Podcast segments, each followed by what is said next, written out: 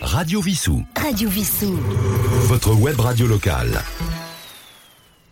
Bonjour, euh, Roland, votre compagnie pour euh, À l'écoute des livres, votre émission littéraire.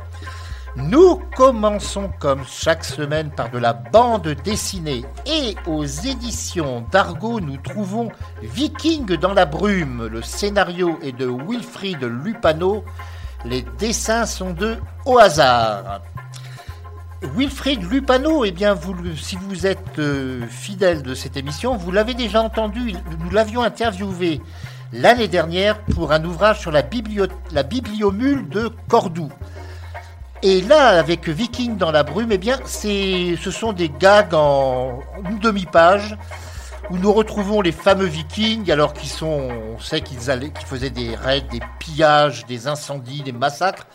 Mais là, ce que l'on voit dans, cet album, dirons-nous, c'est déjà la période de la, de la décadence. Ils sont plus tellement motivés.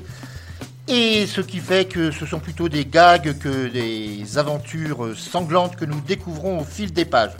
Donc Wilfried Lupano, nous l'avons vu, comme je vous l'ai dit, dans la bibliomule de Cordoue, mais il avait déjà publié d'autres scénarios auparavant. Et au hasard, eh bien, c'est tout simplement Rodolphe Lupano, c'est son frère qui écrit sous le nom de Au hasard, qui, enfin qui dessine plus exactement les scénarios. Et il a fait d'autres séries comme Les retraités en BD, Les grands-parents en BD. Et il a été également le dessinateur de La Révolution et de l'Utopie sur un scénario de Jean-Christophe Tixier. Viking dans la brume, alors c'est 64 pages pour cet album. Son prix 13 euros. Une autre bande dessinée, alors parue chez Delcourt, celle-ci c'est une bande dessinée historique et beaucoup plus sérieuse que les Vikings d'opérette de tout à l'heure. C'est Tuer de Gaulle. C'est le tome 1, le